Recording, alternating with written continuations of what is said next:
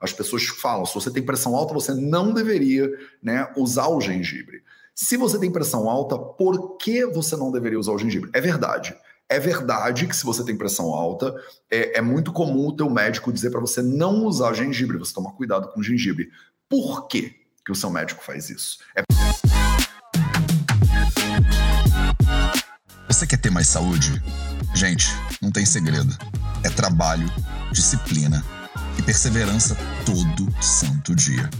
Esse é o Projeto 0800. Gengibre faz mal para pressão alta? Eu não sei se o Instagram está funcionando.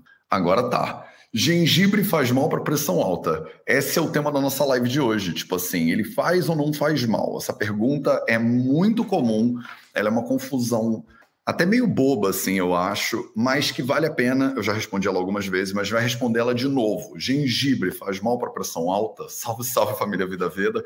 Projeto 0800 no ar. E hoje eu vou falar um pouquinho sobre. Vai ser uma live relativamente curtinha, eu acho.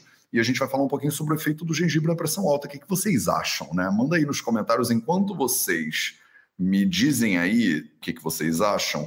Deixa eu ver aqui os comentários de vocês, que hoje eu estou numa posição meio esquisita. Eu estou em Budapeste, aqui na Hungria. Então vocês estão, tipo, a galera do YouTube, vocês estão me vendo na webcam mesmo. Eu não estou com aquela câmera massa. Eu até podia botar, a câmera está aqui. Mas por uma questão de praticidade, eu não liguei a câmera boa hoje. Então, é, mas estou aqui com uma parede tipo massa, num prédio meio velho, no meio de Budapeste, e eu vou levar vocês para viajar, porque nessas próximas semanas eu vou estar na estrada de mochilinha, como eu gosto. É, Matheus vem para o Canadá. Lari, eu vou, se for tipo primavera e verão, a gente combina uma ida para o Canadá. Eu estou precisando, quero ir para British Columbia, nunca fui para British Columbia. O que, que, vocês acham, meus amores? Gengibre faz mal para pressão alta? Gallery Fisher diz que em excesso ele faz mal para pressão alta, sim. Matheus, Amor Vieira disse: Eu tenho pressão alta e por diversas vezes eu ouvi dizer que gengibre é prejudicial. Mor Vieira, muita gente passa por isso também, por isso que eu estou fazendo essa live, né? Matheus, eu tenho pressão alta, Calfree 16 disse, e tenho essa dúvida, porque eu sempre boto na minha comida o gengibre, açafrão e pimenta do reino. Maravilhoso, Calfree. A gente vai acabar essa live de hoje, você não vai mais ter essa dúvida tá? Bora tomar um chá em Budapeste. Você tá aqui no Nila, vamos tomar um chá em Budapeste. Eu vou embora amanhã. Então tem que ser hoje esse chá. Tem que ser hoje esse chá. Eu devo almoçar em algum vegano aqui perto do centro. Eu tô pertinho do Danúbio. Então eu vou, eu não sei ainda onde é que eu vou almoçar, mas eu devo almoçar em algum vegano aqui perto de casa. Vamos, Nurila, vamos tomar um, vamos tomar um chazinho sim. É, é, Otávio diz: Eu sempre ouvi falar que sim, mas eu aprendi com você que não. Hoje eu uso direto e não tenho problema. Olha que maravilha. Eu acho que não aumenta a pressão, mas pode diminuir, a Renata Rocha disse. E aí começa, né? Aí começa a questão aqui. Calma aí, Matheus, ouvi falar que pode diminuir. Então ele, ele diminui, ele aumenta. É, Mor Vieira está dizendo que ouviu falar que não, que não pode, né? Márcia Hortência diz que acha que não faz mal né? Reu Felicidade disse, ele é tridoxa, mas não é essa questão, né? Não é essa questão hoje, se ele é tridoxa ou se ele não é tridoxa, ele não é tridoxa, não. Mas você é, você pode estar na dúvida ainda. Então vamos tirar essa dúvida agora, vamos tirar essa dúvida agora, né? É, o gengibre, ele é ruim ou ele é bom para pressão alta? No Nila, me manda um e-mail, no Nila, que eu vou olhar meu e-mail assim que eu sair daqui, eu te aviso, tá? E aí a gente vai tomar um café. Pronto. Um chá, na verdade, não tomo café. O gengibre faz mal para pressão alta? Não. O gengibre não faz mal para pressão alta. Inclusive, o gengibre ele é um redutor da pressão arterial. Eu sei, calma, respira, respira que a gente vai chegar lá, tá? Então, começa o meu argumento de hoje com uma meta-análise né, que foi é, publicada no Phytotherapy Research, né, que é tipo um, um journal desse, uma revista de pesquisa em fitoterapia. Então, eles fizeram né, é, uma meta-análise, quer dizer, quando você pega vários estudos científicos e junta esses estudos todos para tentar né, é, concluir o que, que todo mundo está, né, o que, que a gente tem de melhor de evidência científica por aí. Então, uma meta-análise que perguntou exatamente o tema da nossa live: suplementação com gengibre diminui a pressão arterial? Uma revisão sistemática e uma meta-análise de estudos clínicos. Então, o Hossein Hassani, o Arman Arab, Amir Hadi, uma galera, vários pesquisadores aqui, é, fizeram isso exatamente. Pegaram várias publicações do PubMed, do Scopus, do Easy Web of Science, do Cochrane Library, do Google Scholar e é, mais ou menos até 2018, setembro de 2018, para avaliar né, qual é o melhor balanço de evidências que a gente tem hoje em dia. E aí eles chegaram à conclusão Our findings, né, as nossas descobertas revelaram que a suplementação com gengibre tem efeitos favoráveis né, para hipertensão, para hipertensão, né? Então, para a pressão arterial. O que isso significa? O gengibre, na verdade, reduz a pressão. Para, se você ouviu dizer que ele pode ser prejudicial para a hipertensão, né? Ele pode aumentar ainda mais a sua pressão, você agora está confusa, você agora está confuso e é natural que você esteja, porque existe essa confusão. As pessoas falam, se você tem pressão alta, você não deveria né, usar o gengibre. Se você tem pressão alta, por que você não deveria usar o gengibre? É verdade. É verdade que se você tem pressão alta, é, é muito comum o teu médico dizer para você não usar gengibre, você tomar cuidado com gengibre. Por quê? que o seu médico faz isso? É porque ele não gosta de você? É porque ele não gosta de gengibre? Não, não é por nada disso. É por causa das interações medicamentosas do gengibre. Tá? Então é uma questão específica, fitoterápica, química né, específica, que é um negócio que a gente chama de interação medicamentosa. Quando você toma um remédio e você come alguma coisa, essa coisa que você come pode ter uma interação com o seu remédio. Né? Então, dependendo dos remédios que você usa, por exemplo, um remédio tem uma interação com outro remédio. Não sei se você já ouviu falar, uma que é muito comum, que gera muitos problemas, inclusive, é, é, é por exemplo, contraceptivos. Tem vários contraceptivos que têm interação medicamentosa com antibiótico. Né? Então, quando você está tomando um antibiótico, o antibiótico pode diminuir a eficácia, né, o funcionamento do teu contraceptivo. Então você é uma mulher, por exemplo, que está fazendo controle né, é, de natalidade com o uso de contraceptivo. Aí você tem uma infecção né, bacteriana, você toma um antibiótico. O antibiótico tem um efeito, né? É, tem uma interação medicamentosa ali com o seu contraceptivo que faz com que o contraceptivo perca a eficácia é por causa do metabolismo desse troço todo no fígado, não faz diferença para você agora, mas o fato é que você pode engravidar, né? E aí você fala, pô, eu tô tomando contraceptivo e eu engravidei. E a culpa é do contraceptivo, às vezes não é. Não é, o contraceptivo funciona bem, mas a, o antibiótico ele bagunça o funcionamento do contraceptivo, percebe? Assim como às vezes você está tomando remédio e aí o teu médico diz que você não beber álcool, não tem isso. Tipo, você está tomando um remédio controlado, um tarja preta aí, e aí o seu médico fala, você não pode beber quando você está tomando, por exemplo, um antibiótico, né? Você não pode beber quando você está tomando um antipsicótico. Por quê? Porque por causa desse negócio que a gente chama de interação medicamentosa. O gengibre, ele tem diversas interações medicamentosas. Então tem uma série de remédios é que se você está consumindo gengibre e você toma esses remédios, você pode prejudicar a eficácia dos remédios. Tá? Então, exemplos aqui que são clássicos né, de interação medicamentosa com gengibre, uma série de anticoagulantes e antiplate, como fala isso em português? A gente fala antiplatelet agents, agentes antiplaquetários Deve ser, né? Então, se você toma um remédio que é antiplaquetário, anticoagulante, né? Você, por exemplo, varfarina, né? Um remédio que tem interação medicamentosa com o gengibre, tá? O gengibre, ele mexe na tua, no, na tua coagulação sanguínea. Então, quando você toma um remédio como o warfarina, acho que é varfarina ou warfarina, em inglês é warfarin, né? O varfarina. Então, você toma um remédio desse, né? O Comadin, por exemplo, ele vai ter uma interação na medicamentosa com o gengibre. O gengibre ele vai bagunçar o efeito do teu remédio. Aí agora adivinha que outros tipos de remédios têm interação medicamentosa com o gengibre? Todos os bloqueadores de bomba de cálcio, né, de canal de cálcio. E esses são remédios muito comumente utilizados para tratamento de hipertensão. Presta atenção que eu estou nerdando aqui um pouco. Então vamos lá. Se você tem hipertensão arterial e você vai no seu médico, você vai no seu cardiologista. E aí o cardiologista ele vê, opa, você tem hipertensão.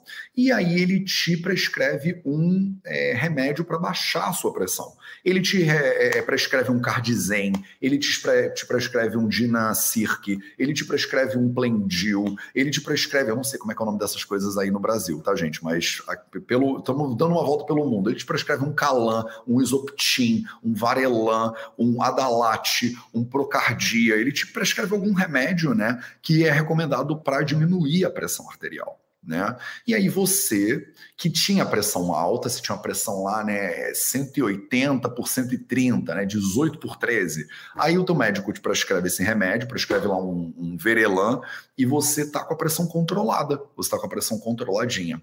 Aí você bota gengibre em cima disso. Qual é o problema que acontece? Você bota o gengibre e ele diminui a sua pressão arterial.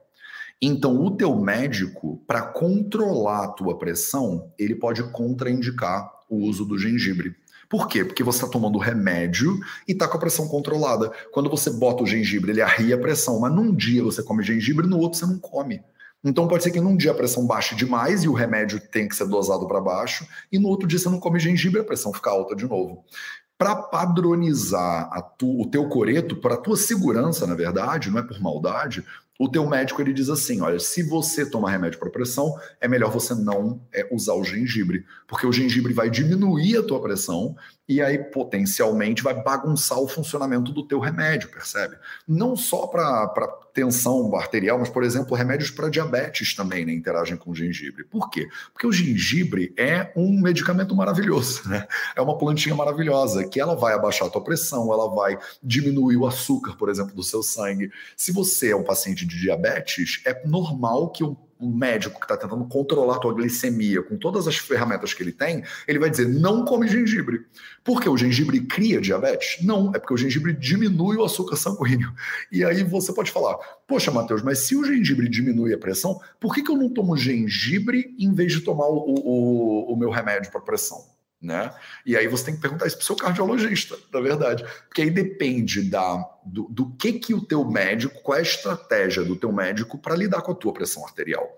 Eu, por exemplo, trabalhei numa clínica de jejum terapêutico de água na Califórnia, que o tratamento para pressão, para hipertensão, por exemplo, é um tratamento com alimentação, né? Com dieta e estilo de vida, e não com prescrição de é, medicamentos necessariamente. Então eu vi muitos pacientes nessa clínica, na True North, que fica na cidade de Santa Rosa, né, no norte, uma hora para o norte de São Francisco, e muitos pacientes que chegaram com pressão alta e que tomavam remédios, e que com alimentação e estilo de vida foram tendo a pressão é, arterial diminuída, né, o, a hipertensão foi resolvida e saíam da clínica sem tomar remédio.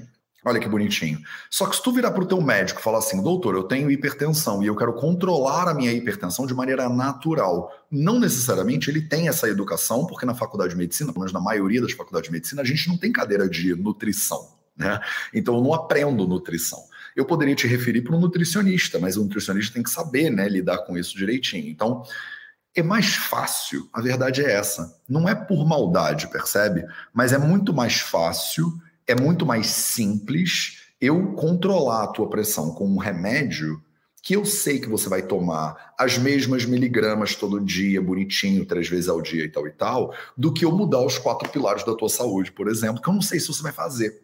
Porque pode ser que você esteja empolgadaça nos quatro pilares, você vai lá e muda um monte de coisa, mas aí no final de semana você tem aquele churrasco, tem a festa da família, tem o filho que não sei o quê, e aí você não segue direito. Aí você tem um pico de pressão e aí você pode ter um, né, pode ter um, uma crise muito grande, pode ser fatal, inclusive, né? Pressão muito alta, ela pode bagunçar né, os teus vasos sanguíneos aí dentro do seu corpo e dar efeitos muito negativos para sua saúde. Então, o teu médico, por carinho, por cuidado, para te servir, ele fala: vamos controlar a sua pressão aqui com esse remedinho, e aí você pode fazer as porcarias que tu faz aí, que não tem problema nenhum.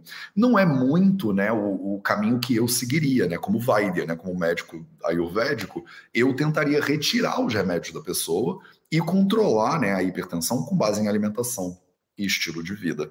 É que não é todo paciente que adere, né? Então a aderência, né, o, o, termo que a gente usa é aderência, né? Então não é sempre que o paciente vai aderir a um tratamento que envolva mudança, né, mudança de estilo de vida e de alimentação.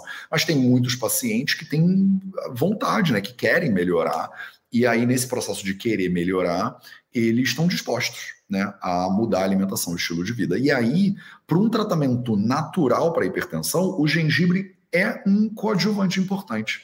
Né? Eu não, não tem por que eu não usar o gengibre. Mas aí, meus amores, não é só para hipertensão, né?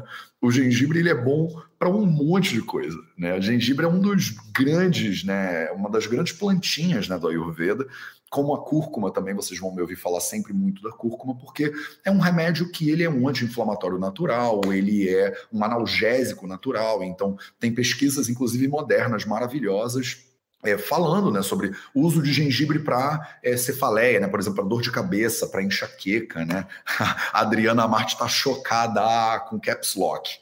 Então, que bom, Adriana. Se fizer uma pesquisa simples no Google, é fácil de encontrar tá? essas informações que eu estou te dando aqui. Não são tipo segredo de Estado, não é só quem faz medicina que aprende, tá? Se você fizer uma pesquisa legal no Google, você vai ver. O gengibre é um remédio que baixa a pressão, famoso, inclusive, tá? Ele não é, não é um segredo. Você não precisa. Ah, mas eu preciso estudar isso em sânscrito. Não, tá no Google. É só você botar lá, você vai ver. Daí, o problema é esse, entendeu? Espero que tenha ficado claro, né? O problema do gengibre é a interação medicamentosa. Se você toma remédio para baixar a pressão, pode ser que você tome o gengibre e o remédio e baixe tanto a sua pressão que te gere um problema de hipotensão. Olha que loucura. Você que tem hipertensão, usa o gengibre junto com o remédio e fica com hipotensão que é um problema também. Pode cair no meio da rua, pode desmaiar. Imagina que horror, né? Às vezes você não sabe o que é pior, é ficar hipotenso ou hipertenso né? O sangue desce da cabeça, você perde, fica desorientada, bate com a cabeça no chão, por exemplo.